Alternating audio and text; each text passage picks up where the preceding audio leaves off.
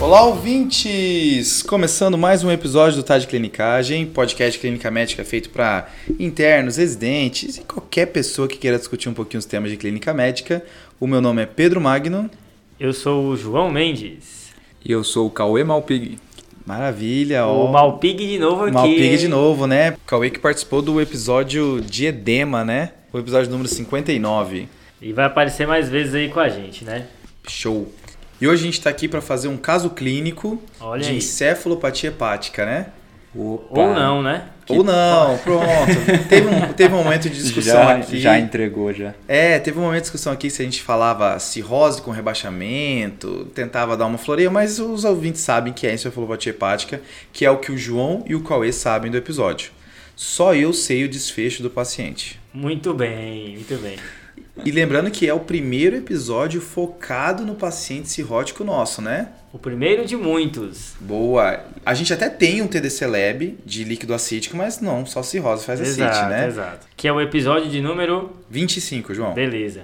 Eu queria começar o podcast já com informação, tá? Porque, Vamos aqui, lá. porque aqui tem informação. Boa. Eu não sei se os ouvintes sabem, mas o Spotify dá vários dados pra gente. Inclusive o dado de qual artista os nossos ouvintes mais ouvem. Hum, E- mentira. Mentira. Se você falar Barão da Pisadinha, eu não acredito nesse cara. Acertou! Aguenta, mosca. Jesus. Mas é Ó, porque quem não está ouvindo, É, João? não, porque eu- essa dupla, né, os Barões da Pisadinha, eles vieram para salvar o Brasil. Eu achei que era o Barão e o Pisadinha. Não, não é essa não, não, dupla. não. Eu achei que era uma pessoa só, na verdade.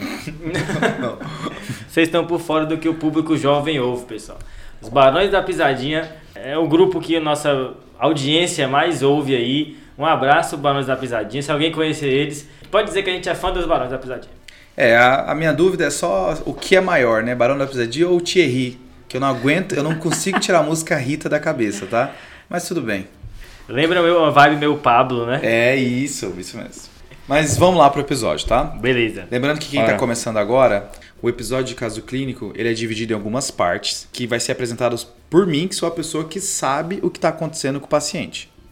E aí eu vou entregar essas partes para o João e para o Cauê, para aí eles vão discutir o que, que eles fariam, o que, que vale a pena ser abordado nesse paciente, e a gente incentiva vocês a também fazer essas pausas, pensar o que, que vocês fariam com esse paciente, que exames falta pedir, e o que, que vocês falariam se estivesse aqui na bancada com a gente. Simulem que o caso é com vocês, que aí vocês vão aumentar o aprendizado.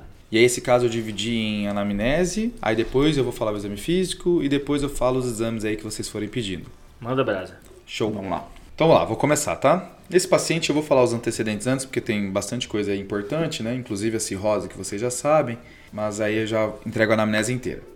A gente está diante de um paciente homem de 60 anos de idade, que tem de antecedente uma cirrose hepática de etiologia alcoólica e uma hepatite B tratada.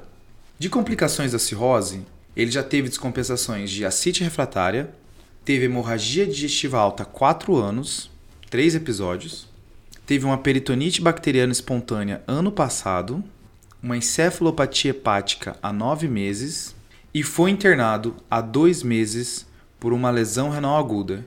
Foi tratado com noradrenalina e albumina, a princípio ficou atribuído a uma síndrome hepato-renal, ficou em dúvida se não era uma NTA, mas foi embora com uma creatinine de 2.1. Além disso, ambulatorialmente ele é um paciente child C10 com MELD de 22. Além da cirrose, ele é um paciente que tem diabetes tipo 2 e é tabagista ativo 190 anos maço. A história da bebida dele, ele é ex-etilista há 20 anos, fez uso de um litro de destilado por dia por 20 anos. Abstêmio a. Abstêmico há 20 anos. Tá bem. Vou vou ter que falar medicação em uso, né? É, lá vem a polifarmácia, né? Tá, Clássica. ó, não é, não é tanto, mas é. Ele usa lactulona 15ml de 8 em 8, norfloxacino 400mg dia, carvedilol 6,25mg de 12 em 12. Ele faz o esquema de insulina dele e fluoxetina 20mg dia. Os diuréticos já tinham sido suspensos numa consulta ambulatorial. Beleza, então até agora é um paciente cirrótico de 60 anos que já teve quase todas as complicações possíveis. Fez o bingo, fez o bingo da house, né? Esse aí tá Exato. com tudo. Beleza, manda brasa aí. E aí sim, vamos para a história atual dele, né? Ele foi encaminhado do ambulatório de hepatologia, tá? Porque os familiares relatavam um quadro de confusão mental nas últimas 24 horas. falando que o paciente estava com um discurso desconexo e uma flutuação do nível de consciência. Uhum. E aí, no ambulatório, quando ele foi encaminhado, já tinha sido perguntado sobre hábito intestinal e urinário.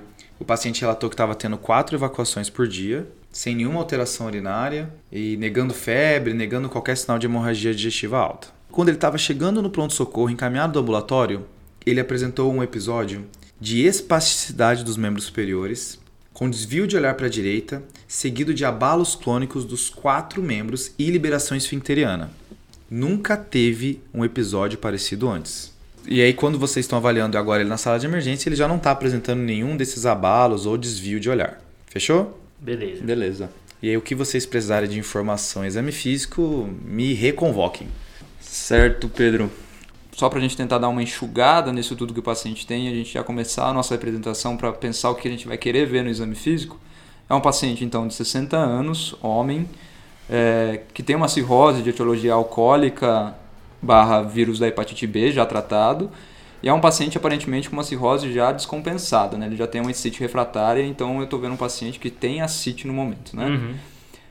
É, que vem para a gente com um quadro de alteração do estado mental de característica aguda e flutuante e que evoluiu pontualmente com uma crise convulsiva. Né? Aqui eu acho que já dá para a gente começar a comentar um pouco.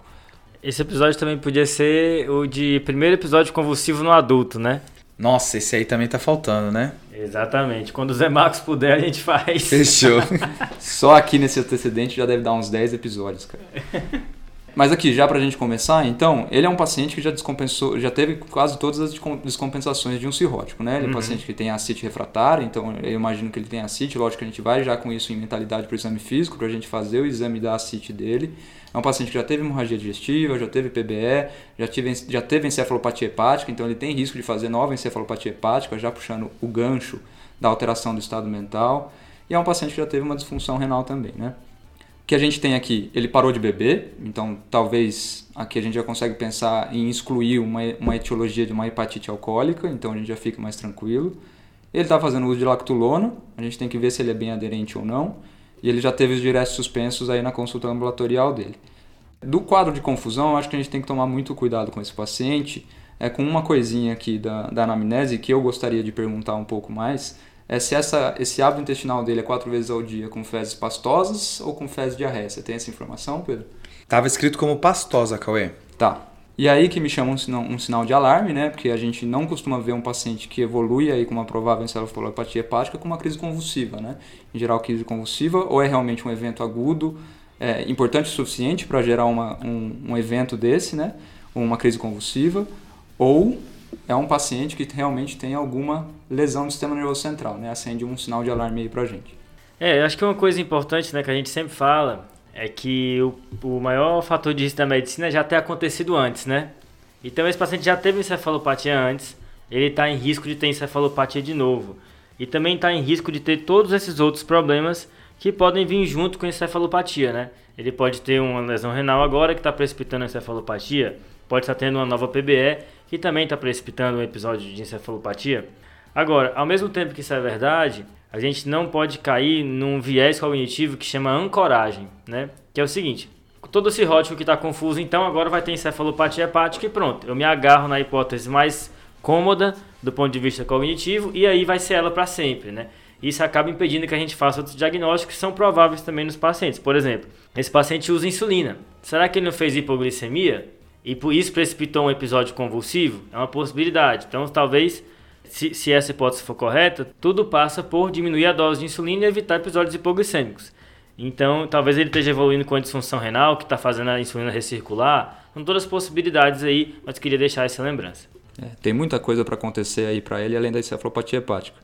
Lembrando que a gente tem um episódio de rebaixamento no nível de consciência, o episódio número 46, que a gente fala que tem três coisas que você faz de cara nesse paciente que chega rebaixado, né? Boa. Que é ver a glicemia desse paciente, ver se ele se intoxicou por algo, pensando que pode ser algo que um antídoto resolva, e aqui os famosos são opioides e os benzodiazepínicos, né?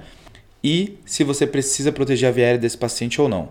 Então acho que é bom essa, essa lembrança do João que o destro é uma coisa importante para ele. De prévio ainda, eu acho que o que vai marcar é essa alta carga tabágica dele, né? Esse paciente tem uma alta chance de ser DPOC e o próprio DPOC tem chance de fazer é, alteração do nível de consciência por carbonarcose, né? É uma possibilidade também que tem que marcar. Mas pessoal, antes de vocês entrarem aí no mundo da encefalopatia hepática, no que causou e diagnósticos diferenciais, eu quero dar o exame físico para vocês. E o que vocês querem saber, por exemplo? Aí então, Pedro, como a gente comentou, tem algumas coisas que a gente seria interessante saber, né? Puxando aí o que o João falou, ele é um tabagista, um tabagista com alta carga tabágica, né, 190 anos. Eu acho que dá pra gente já puxar um exame pulmonar e ver se ele não tem alguma complicação de uma possível DPOC também. Além disso, no exame abdominal, a gente tem que ver como está a CIT dele. É uma CIT tensa, não é uma CIT tensa. Ele tem dor abdominal, principalmente a palpação. Claro que isso vai ser um pouco dificultado, porque além dele ter um, uma alteração do estado mental, ele também pode estar num pós-ictal associado a uma crise convulsiva agora. Então certo. isso vai ficar comprometido para a gente. Outra coisa que se ele tiver um mínimo de nível de consciência, a gente consegue avaliar também, é o flapping. Isso, Cauê. O flapping ou asterixes, né? Dependendo de como você chama no, onde você veio. É, eu não consigo falar asterix, cara. Eu não consigo porque eu lembro daquele desenho Obelix e Asterix. Asterix. Então trava, assim, eu preciso falar flapping. Excelente, por sinal.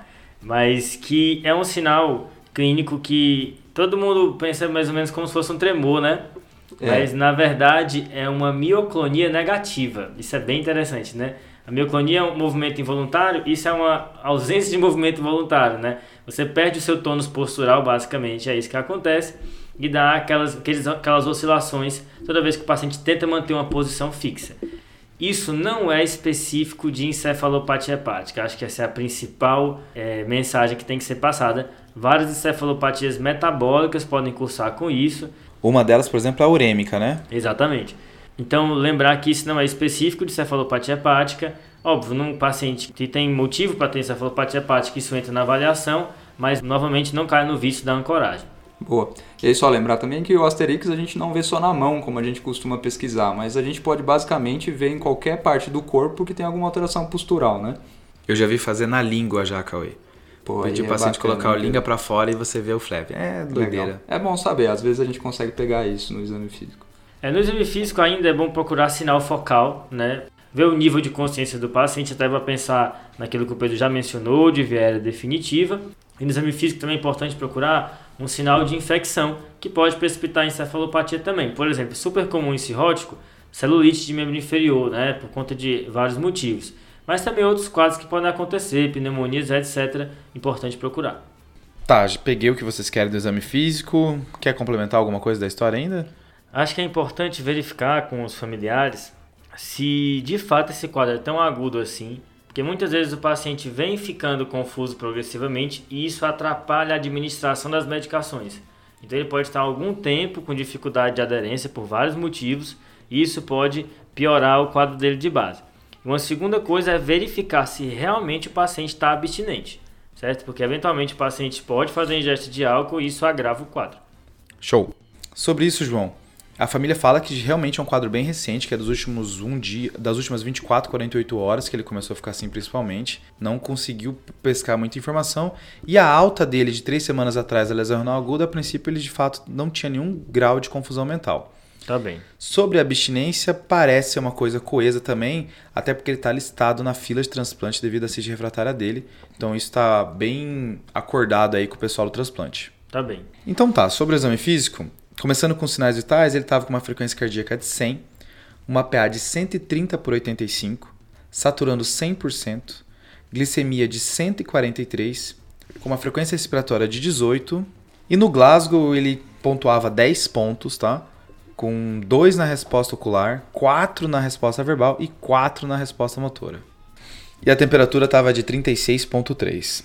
Do resto do exame físico, ele estava desidratado, uma cruz, ausculta cardio e respiratória normal. No exame abdominal ele estava acítico, com piparote positiva, com edema de parede, não tinha nenhum sinal de dor à palpação e com traube ocupado. E de extremidades ele estava com edema 1 a cruz em 4, simétrico, com, a, com um tempo de enchimento capilar menor do que 3 segundos. No exame neurológico ele estava desorientado no tempo e no espaço, com um discurso fragmentado e desconexo, com déficit de atenção e agressividade. Estava com face simétrica, movimentação espontânea dos quatro membros e reflexo cutâneo plantar em flexão bilateral. Estava com as pupilas mióticas e fotorreagentes. Asterix tinha? E do flap em barra Asterix tinha, estava presente. E aí, pessoal? Bom, beleza. Então, aqui de exame físico, dá pra gente comentar sinais vitais estáveis dele. Eu acho que pelo menos a gente consegue ter um pouquinho mais de paciência para investigar esse paciente no exame físico. O que tem de alterado aqui, o que a gente já imaginava pela história, é o abdômen acítico. O dele veio positivo, né?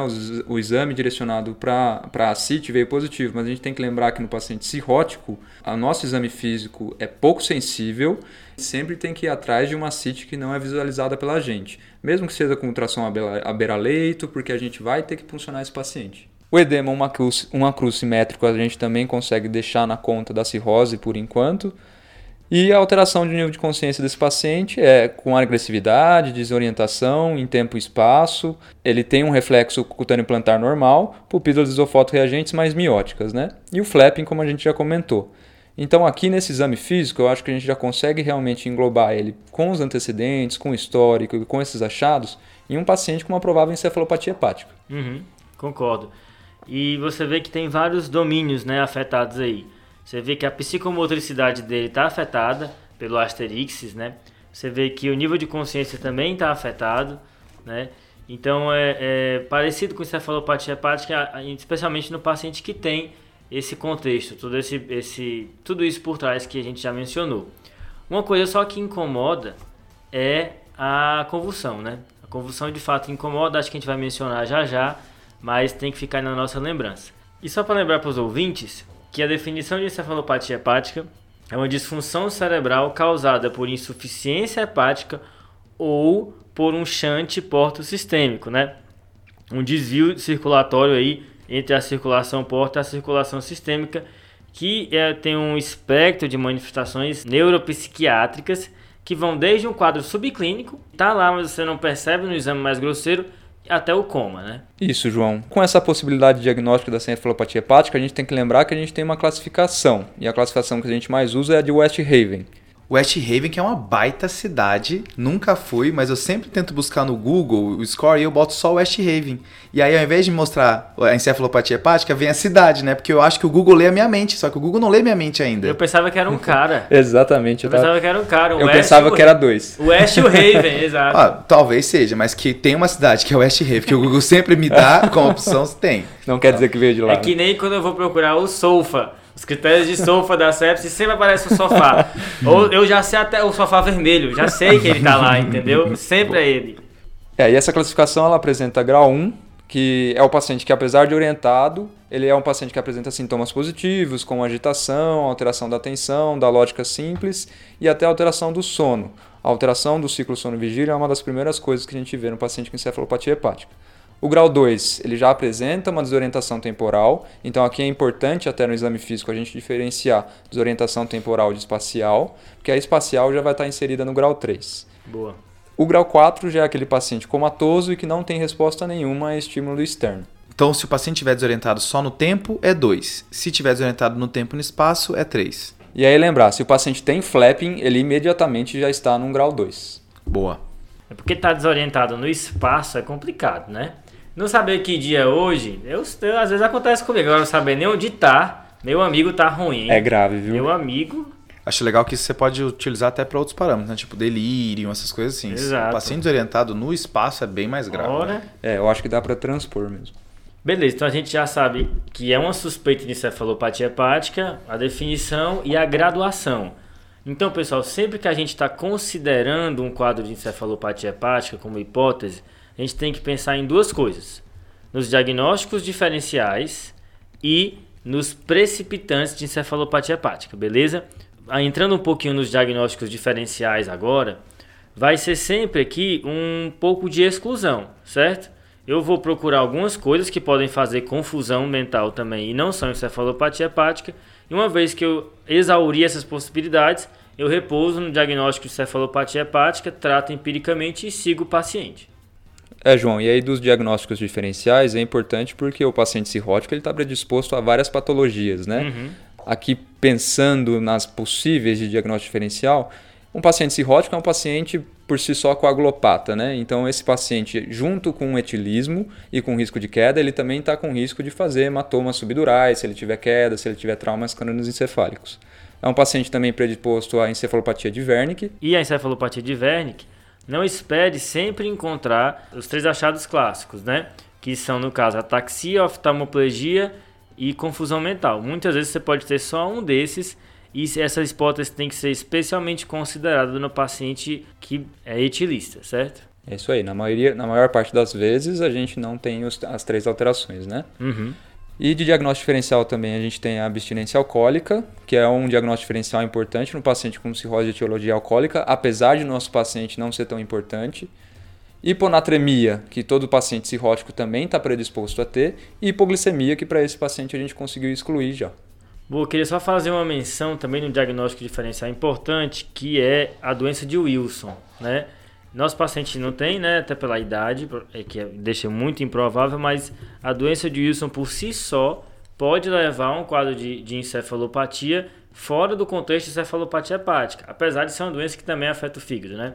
O que, que vai levar você a desconfiar que o quadro é da doença de Wilson, tá? A presença de muitas distonias, certo? Discinesias orofaciais e parkinsonismo. Essas características vão te apontar na direção da doença de Wilson como causadora do quadro. Muito importante a gente diferenciar do mioclonus negativo, que é o flapping, né?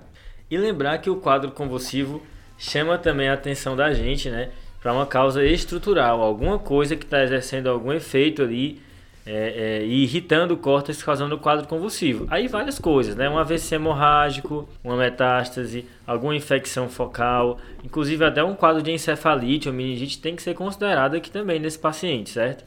Então é importante fazer uma imagem para esclarecer isso daí.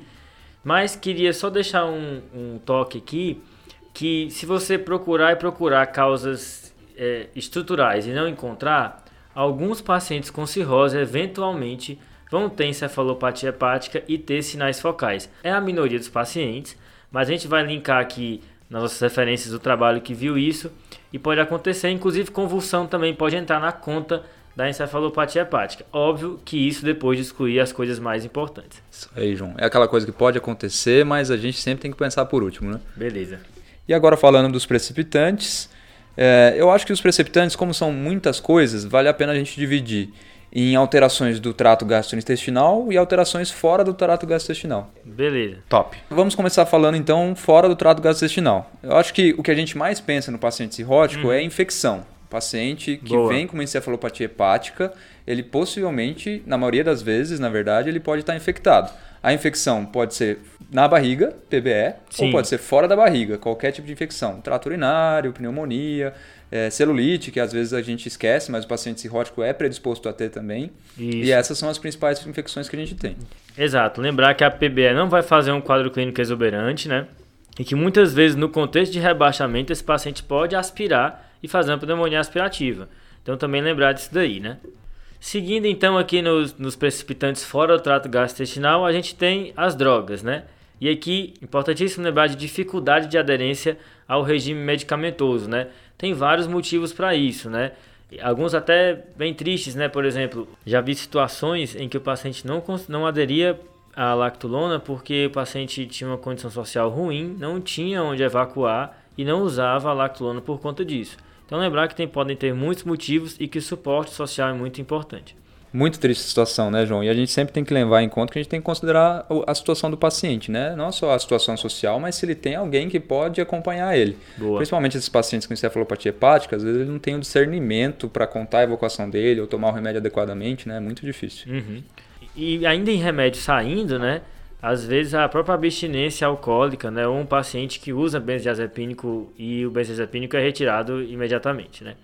Alguns remédios podem precipitar na entrada os próprios benzodiazepínicos também, mas lembrar de hipnóticos não benzodiazepínicos, como o Zolpidem, que a gente falou bastante dele no episódio de número 60 de insônia, mas também opioides podem precipitar isso por vários motivos, incluindo o fato deles constiparem e o próprio álcool, né?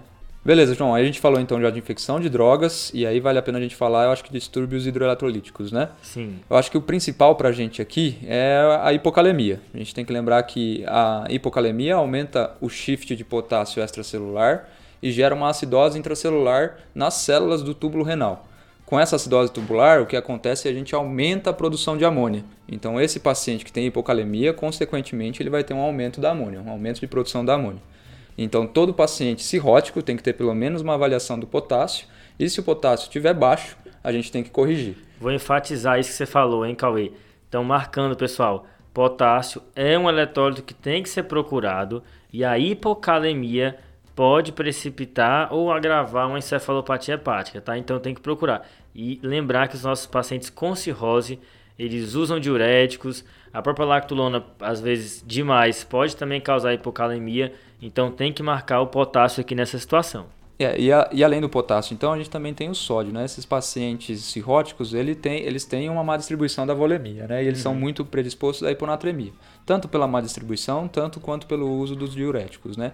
E a hiponatremia em si também predispõe à encefalopatia hepática. E aí, por último, a alcalose metabólica. A alcalose metabólica nesses pacientes também está associada ao aumento da produção de amônia e o que facilita esses pacientes terem encefalopatia hepática. A alcalose metabólica que é casada com a hipocalemia, né? As coisas geralmente vêm juntas, então aí deve ser tudo junto e misturado aí, né? Eles andam de mão dada aí, né? Principalmente paciente que usa muito furosemida, né? É o Boa. Caso. Beleza. E agora, fechando as causas fora do trato gastrointestinal, tem a hipovolemia, né? O paciente com cirrose ele tem muitos motivos para ter hipovolemia, né? Primeiro, diarreia, mais uma vez, no contexto de excesso de, de evacuações, por conta de lactulona. O uso de diuréticos também em excesso, uma diurese excessiva pode causar. Uma paracentese de grande volume, especialmente quando você não faz reposição de albumina quando está indicado. Mas também outros motivos para ter perda de volume, como hemorragia, vômitos também. Então tem que marcar a hipovolemia, tem que ser sempre considerado. E o nosso paciente aqui está desidratado, o Pedro falou no, no, no, exame físico, né? E está evacuando quatro vezes ao dia, né? Outra coisa que tem que pensar aí. É, e aí até por isso que a gente tem que perguntar, né? As fezes estão pastosas ou se o paciente realmente está com uma evacuação líquida, né? Se ele está perdendo muito volume nessa, nesse quesito. E ainda na hipovolemia, né? Lembrar que isso pode precipitar uma lesão renal aguda, que pode por si só também precipitar uma encefalopatia hepática. Então, lembra de pedir ureia e creatina para esse paciente, até porque ele já fez uma lesão renal e tem alta chance de fazer de novo. Um bom clínico nunca nega uma creatinina e ureia. Tá junto com os exames que quem nega, ninguém nega ninguém, né? então, peraí primeira coisa que a gente fez foi pensar nos diagnósticos diferenciais da encefalopatia hepática. Beleza. E aí agora, pensando que não, deve ser encefalopatia hepática, eu vou tentar descobrir o porquê. Boa. Isso. E aí a gente dividiu em gastrointestinais e não gastrointestinais. Isso aí. Isso aí. Das não gastrointestinais, vocês falaram de infecção, drogas ou ausência delas. Isso. Distúrbio eletrolítico, reforçando aqui o potássio. E por último, hipovalemia, que ele tem um monte de motivo para ser hipovolêmico. Tem sim. Aí. E aí das intestinais? E aí, então, falando do trato gastrointestinal agora, vai ser principalmente as causas que aumentam a produção de amônia, né? Então, num paciente cirrótico, a gente sempre vai pensar em sangramento digestivo alto. Infecções do trato gastrointestinal também entra uhum. aqui, né? Apesar de a gente ter um tópico de infecção. A gente entra em constipação, e aí vai ser muito relacionado à má aderência. E aí o fígado. E do fígado, então, a gente tem algumas coisas que pode ser trombose de veia hepática ou da veia porta. Beleza. Hepatocarcinoma ou hepatite alcoólica se o paciente tivesse em vigência do uso de álcool. Boa. A trombose de veia porta é que se você não encontrar nada, vale a pena pesquisar nesse contexto de encefalopatia hepática, né? até por piorar o chante que esse paciente tem, né? Às vezes passa despercebido. Uhum. Fechou então, pessoal. Intestinal versus não intestinal. Peguei. E aí? O que vocês querem pedir de exames para esse paciente? Vamos lá. Então, acho que aqui o básico para esse paciente, né? A gente tem que ter função renal, como a gente já disse. A gente okay. tem que ter eletrólitos, pensando muito forte aí na, no potássio, mas a gente tem que pensar no sódio também. E lógico, a gente tem que fazer o diagnóstico diferencial com algum outro distúrbio de eletrólitos. E de alteração de nível de consciência, eu penso muito no cálcio, né? Exato, acho que o cálcio é bom aqui, né? Teve essa convulsão nova, será que não tem uma metástase, uma hipercalcemia aí? Acho que vale a pena entrar. Lógico, um hemograma, a gente tem que saber uma das causas de descompensação em cefalopatia hepática é sangramento e às vezes a gente não viu esse paciente exteriorizando, mas ele pode ter uma anemia importante. Beleza. Bom, a gente pede um PCR, né, até para a gente ver como que estão as provas inflamatórias desse paciente. Importante também reestadiar a doença hepática desse paciente, então pedir bilirrubina, pedir albumina e coagulograma, vale a pena aqui também para a gente saber em que pé tá, né, se teve alguma piora. Boa. Lembrando que é um paciente que estava listado no transplante, né? Então ele precisa desse segmento próximo mesmo. Exatamente. E aí, assim, tem que dar uma olhadinha ali se tem ascite, né? E olhadinha não é só no exame físico, né, Cauê? Isso, então esse paciente tem a CIT no nosso exame físico, mas mesmo se ele não tivesse a CIT, vale a pena uma ultrassom à beira-leito e ver se a gente consegue funcionar se ele tiver. Então na CIT a gente pede um tudo também, né? Então a gente pede proteína total, a gente pede glicose, a gente pede hemocultura, a gente pede celularidade diferencial. Lembrando que quem quiser ouvir mais sobre a CIT, a gente já tem um episódio, tá, Coê?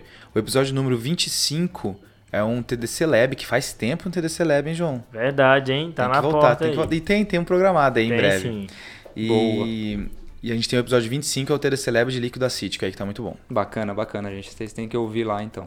Lembrando que a gente não vai esperar um, sinais clínicos robustos para considerar essa punção, né? Só essa encefalopatia hepática aí já é motivo demais para a gente puncionar esse paciente. O paciente cirrótico olhou estranho no pronto-socorro, já ganhou Parece- paracentese para ver se não é PBE, né? O que, que você tá olhando aí? Vou te É, puncionar. É, exato, exato. Não, te- teve um paciente um dia que foi renovar a receita do pronto-socorro, eu quase puncionei ele. Falei, não, ele deve estar confuso de querer renovar aqui. Vambora, vamos puncionar, tá na hora. Exatamente. É isso aí. E só lembrando que a CIT vista é a CIT puncionada, não fica para o dia seguinte ou para daqui dois dias, que isso aumenta a mortalidade no paciente cirrótico. Também foi comentado no nosso episódio de acite.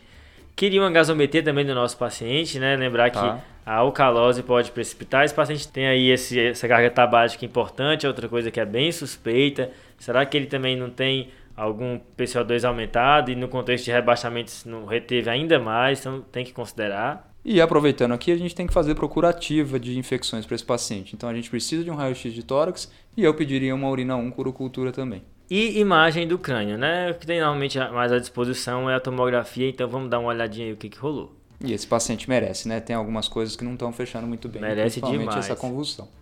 Considerando que, nesse caso, vocês estão em um hospital grande, vocês pediram interconsulta de alguém? Eu pediria, pediria uma interconsulta do pessoal do transplante já, né? Que acho que é é legal eles estarem cientes que o paciente está aqui, né? Geralmente agrega, mas mesmo não agregando algo para o caso, é importante o pessoal do transplante saber que o paciente está listado aqui, né? Vai que o fígado dele aparece nesse horário, né? Exatamente. E até para eles terem a percepção da gravidade do quadro e tudo mais, né? Boa. Fechou então, pessoal. Vou, vou entregar os exames que vocês estão pedindo, tá? Uhum. O HB dele veio de 8.7 com VCM de 86, Beleza. sendo que ele recebeu alta três semanas atrás com HB de 8. Uhum. Então tá ok pra ele, né, a princípio.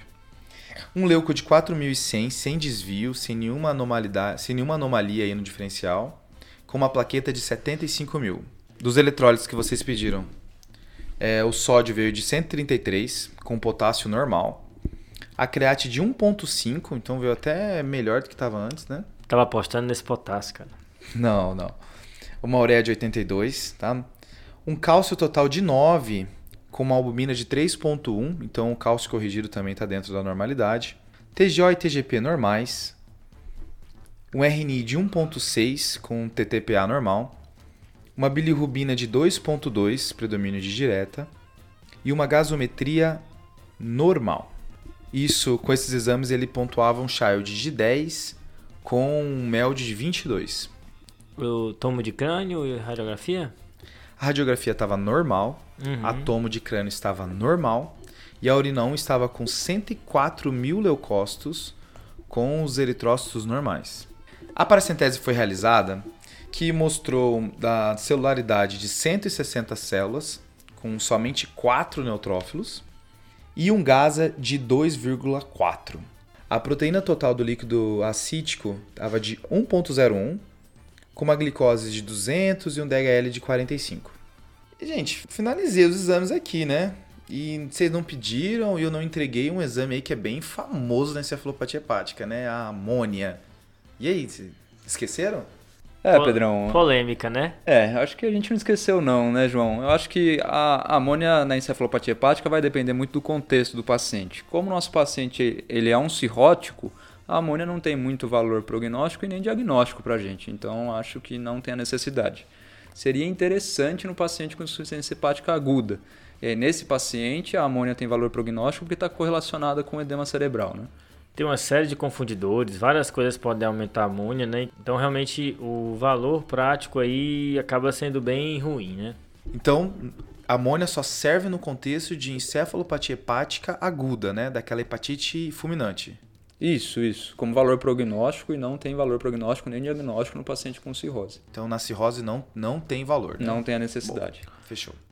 Cauê, nosso amigo aí parece que tá laboratorialmente parecido com o que ele tava antes, né? Não, o Pedro, o Pedro passou o, o exame errado aqui pra gente, não é possível. Trocar os tubos? Não, mas os casos do TDC é assim, ó. É, é o, a tosse que o raio-x é normal, o rebaixamento que a toma é normal, é sempre assim. Você não vem esperando que a galera vai dificultar.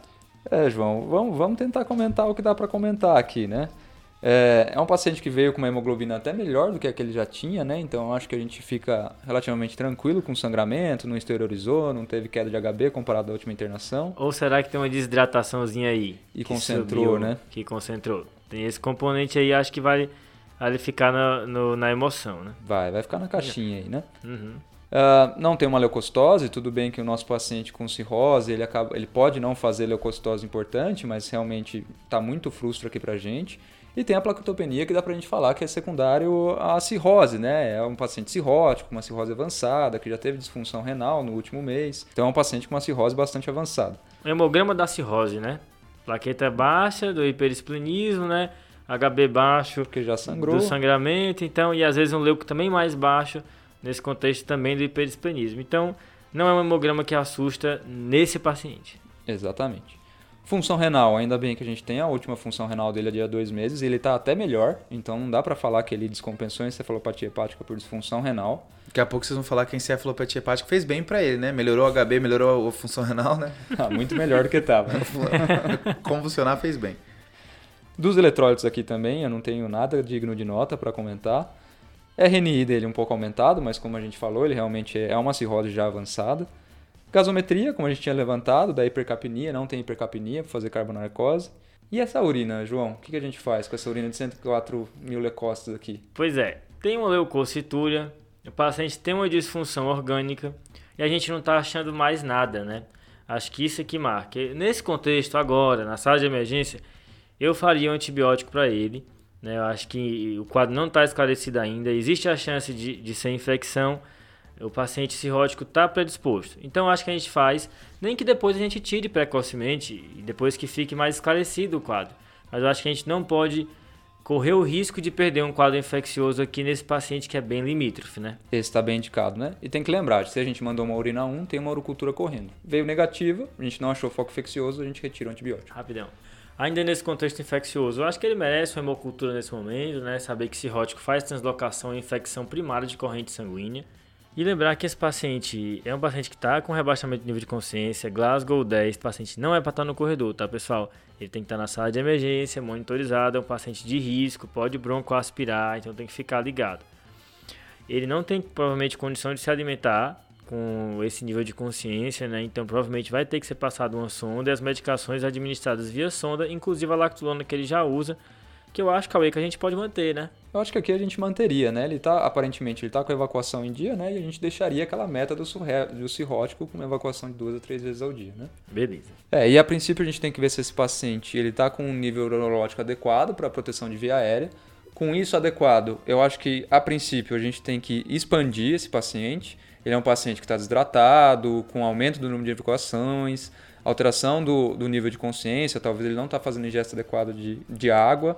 Tem umas dicas no laboratório também, né? Uma ureia um pouco mais alta do, que creatinina, uma relação maior do que 40, o que pode sugerir uma pré-renal. Além disso, essa subida do HB também pode ser uma hemoconcentração, então vale a pena uma expansão aí parcimoniosa em alíquotas. Beleza, então acho que é isso aí, né, João? A hidratação está mais do que justificada. Beleza. A partir desse momento, eu acho que a gente ainda tem que justificar porque que esse paciente fez uma encefalopatia hepática. né? Exato, acho que tá solto ainda, né? Isso, acho que está meio solto. Eu acho que o próximo exame para a gente começar a procurar a etiologia seria um ultrassom Doppler do abdômen superior. Sim. A gente tem que ver se esse paciente tem uma trombose ou de veia hepática ou de veia porta, né? Exato, então vale a pena procurar por isso daí. Eu acho que vale a pena convocar a neurologia nesse caso, sabe? A convulsão a gente sabe que a encefalopatia hepática pode fazer, mas de fato incomoda. A gente sabe também que algumas infecções, encefalites, podem abrir o quadro dessa maneira. Então, vale a pena discutir o caso com a neurologia, pedir interconsulta e ver a opinião dos colegas, né? Que sempre tem o que acrescentar aí. Ver se eles acrescentam líquor, mesmo com essa tomografia normal, né? Exatamente. Eu acho é. que vale a pena mesmo. Boa. E aí a endoscopia, né? Eu, eu não vejo nesse paciente, eu não estou vendo sangramentos ativos, ele não teve uma queda significativa de HB em comparação à última, à última coleta laboratorial dele. Não seria uma endoscopia de urgência, mas eu acho que durante a internação esse paciente também merecia uma endoscopia para ver se ele tem substrato para sangramento. Especialmente conforme ele evoluir aí, né? Vai que cai mais HB, ou então ele exterioriza alguma coisa. Um toque retal eu acho válido aqui, vai que vem sangue em dedo de luva, alguma coisa assim. E essa ureia um pouco mais alta, apesar de ser uma dica para uma pré-renal, mas também pode sugerir um sangramento. Lembrar que quando o paciente tem um sangramento gastrointestinal, a ureia sobe mais do que a creatinina, então pode ser também uma dica que vem um sangramento por aí. Boa.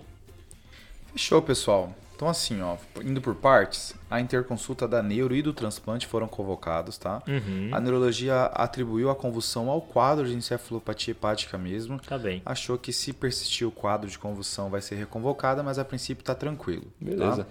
A interconsulta do transplante também atribuiu que o caso estava sendo bem manejado e pediu só para solicitar exames de mel diário pensando no transplante dele. Beleza. Ótimo. E aí, sobre a conduta, foi passada uma sonda nasoenteral nesse paciente foi iniciado Tazocin visando a internação anterior, então eles optaram por dar uma escalonada nesse antibiótico para Tá, infecção urinária Justo.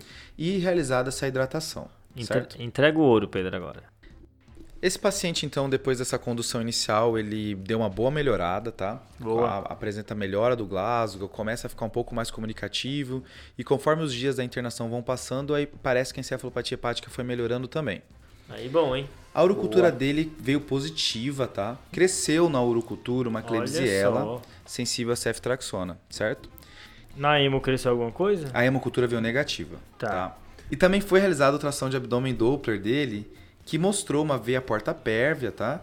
Só que mostrou também um nódulo hepático direito, é, medindo 1,8 por 1,5 sugestivo de acometimento primário. Olha só, hein, Cauê? Achamos aí, né? O CHC como causa da encefalopatia hepática, a gente tinha mencionado, hein? A gente acaba esquecendo um pouco, mas a gente acha, né? A urocultura veio uma Klebsiella do bem, né? A gente tá acostumado a Klebsiella do mal, né? Produtora de KPC, mas essa daí parece que é, é um Pokémon que não é tão agressivo, né? É, a gente acertou aí, né? E se, se a evolução do paciente está favorável, a gente imagina que a gente está tratando adequadamente o desencadeamento dele. E né? até para descalonar esse taso, né? Descer Deixar um ceftraxione, né? Com certeza. Eles até pensaram em descalonar, tá? Só que nesse momento o paciente ele começa a piorar a função renal, refazer febre. Ah, As hemoculturas tinham vindo negativas a outra vez, foi repetido. E esse paciente, pessoal, agora começa a entrar numa internação de quase três meses de duração. Putz. Nesses três meses, ele piora a função renal, progride para a diálise. A nefra até indica nesse momento um transplante duplo se ele melhorar do quadro infeccioso. Tá. Tinha feito uma endoscopia que tinha vindo só com as varizes erradicadas, e aí ele faz um episódio de hematemes durante a internação, repete a endoscopia que mostrou sangramento dessa vez, e aí ele acaba complicando várias vezes. Quando o nódulo consegue ter melhor característica na ressonância e na tomografia que foi realizado, que mostrou mesmo que parecia ser um foco primário, foi conversado com o paciente e o mesmo disse que optava por não fazer mais procedimentos invasivos porque estava muito cansado de tantos procedimentos que foram realizados nele nessa internação. Caramba, cara. Esse paciente aí foi manejado pelos cuidados paliativos e acabou progredindo para o óbito nessa mesma internação acompanhado de seus familiares. É, acho que algumas coisas para comentar desse final, né? Esse paciente, ele já era grave desde o começo, né? Isso é uma coisa que tem que ficar colocada. E, e a gente pensar em prognóstico, acho que a gente faz pouco, sabe?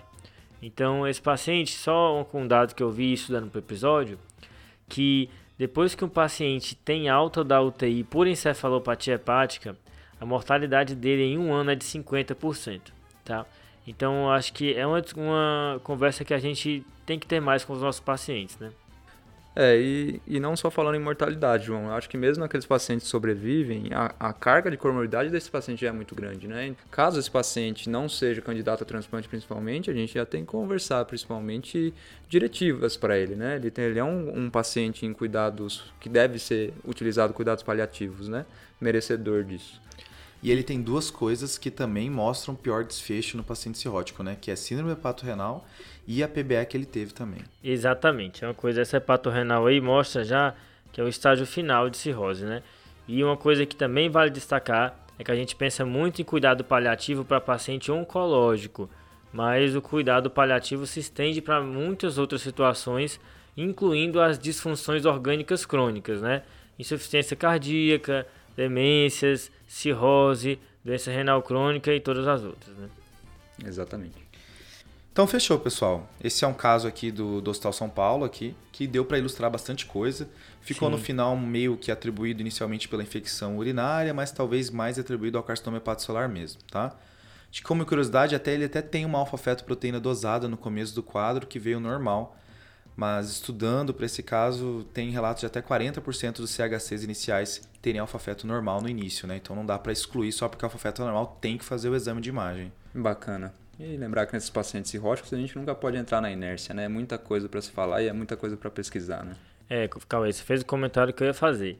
Acho que às vezes se a paciente fica em encefalopatia hepática, a gente não acha um precipitante na, causa, na investigação inicial, acaba se agarrando em pistas ruins e fica no inércia esperando o paciente melhorar, perdendo tempo de achar o real precipitante para o quadro, né? Então acho que essa é uma mensagem que eu queria deixar aqui. Muito bom. Boa. Fechou, pessoal? Fechou, né? Agora tá na hora dos salves, né? Eu queria botar Barão da Pisadinha pra tocar, mas direitos autorais não me permitem. Já tem o seu engatilhado aí, João? Eu tenho um salve super especial pra Daniele. Opa, E Daniele Yuri Tomotani. É Daniele que é intensivista, paliativista. Disse que escutava o TDC, fa- fe- enfatizou isso, Não, né, Pedro? ameaçou a gente de morte se a gente não desse salve pra ela hoje. Exato. Vou cobrar o meu salve nas palavras dela. Então o salve tá dado, viu, salve, Dani? Dani. Valeu demais pelo carinho aí. Limpou a consciência, hein, João? Pelo amor de Deus. E aí, Cauê? Pô, vou mandar um salve aqui pro Marcos Henrique da UFMG. Pediu até pra gente aqui um, um próximo episódio de HIV ou de uma TB extrapulmonar pra gente fazer. Beleza, vai ficar aí na nossa linha de episódios aí, né? Valeu demais, Marcos. Um abraço, hein? E o meu salve vai pro Lucas Fernando, que ele é R1 de Medicina Interna lá do, do Hospital de Clínicas de Porto Alegre. Olha aí. Fez faculdade em Santa Maria. Olha e aí, só. depois que ele descobriu que eu fiz faculdade também lá, ele foi tentou ver se eu já joguei o campeonato interclasse dele, né? Que a gente chama de intermédia ali, né? E aí? Ele disse que, já, que a gente já jogou junto aí, né? Olha A só. dúvida aí é se eu brilhei ou não, né? A resposta com certeza é não. Mas, mas um abraço aí, Lucas. Também já tive o prazer de jogar futebol com o Pedro aí. Também. Não, mas ele, cara, ele era da turma 99, eu era da turma 90. Então, bem, bem extremos aí, né? É. Bom, mas É, como, como você jogou com ele então? Semestral, é semestral. Ah. É semestral. Entendi. Fechou. E tá na hora do desafio, né? Semana passada teve o episódio de tuberculose. E aí o desafio era: qual é o motivo de um paciente que tem um BAR positivo no escarro, mas com o pulmão limpo, né? E aqui há muitas pessoas acertaram que é TB laríngea, né? Uma forma muito bacilífera que está extrapulmonar, né? Então é importante lembrar que esse paciente também tem que ser isolado, né? As outras TBs extrapulmonares não precisam de isolamento, mas esse é uma que tem essa exceção. E aí as Boa. pessoas que acertaram foram Thiago Ribeiro, que na real quem mandou a mensagem foi a Vitória Ribeiro. E aí, como o Thiago não tem Instagram, foi através dela que ele mandou a resposta. Também acertaram a Flávia Bonato, que eu não consegui saber, da, que no Instagram não dá pra ver de onde ela é. E o Bruno Nunes, de Fortaleza. Boa, valeu, hein, pessoal. E pra semana que vem, pessoal, qual vai ser o desafio? Então, o desafio vai ser o seguinte, tá? Paciente com cirrose evolui com trombose de veia porta cronicamente Tá. e começa a aumentar bastante a bilirrubina. Aumenta muito, FA e gama GT também aumentam, mas a função hepática não muda. O que será que pode estar acontecendo, hein? Caramba. Tá bem. Fechou. Massa isso daí. Dormi com essa, hein? Dorme com Boa. essa aí. Beleza? Beleza. E é isso aí, pessoal. Lembrar de seguir a gente no arroba Tá de Clinicagem, seguir a gente no seu agregador aí que você ouve podcast. Você ouve aonde, João? Eu, eu ouço no Spotify. E você, qual é? Spotify também. Cara, eu sou resistente aí com o Google Podcast aí. Vamos ver É, até eu- onde eu consigo ficar. Eu já escutei uma época no Apple Podcast também, mas aí eu acabei me ligando. Mas segue lá a gente aí no agregador que você mais está acostumado. Se puder, avalie a gente ali, né? Lembra de seguir a página do Instagram, seguir no Twitter também, que a gente tá lançando mais conteúdo por lá. E conversa com a gente ali no Instagram, né? Vê o que, que você acha, novos episódios, o que mais que a gente pode lançar. Críticas, sugestões, a gente tá aí pra ouvir vocês, pessoal. Show, valeu? Beleza? Valeu, valeu, valeu, falou, pessoal. falou, valeu. Esse podcast tem como objetivo educação médica. Não utilize como recomendação. Para isso, procure seu médico.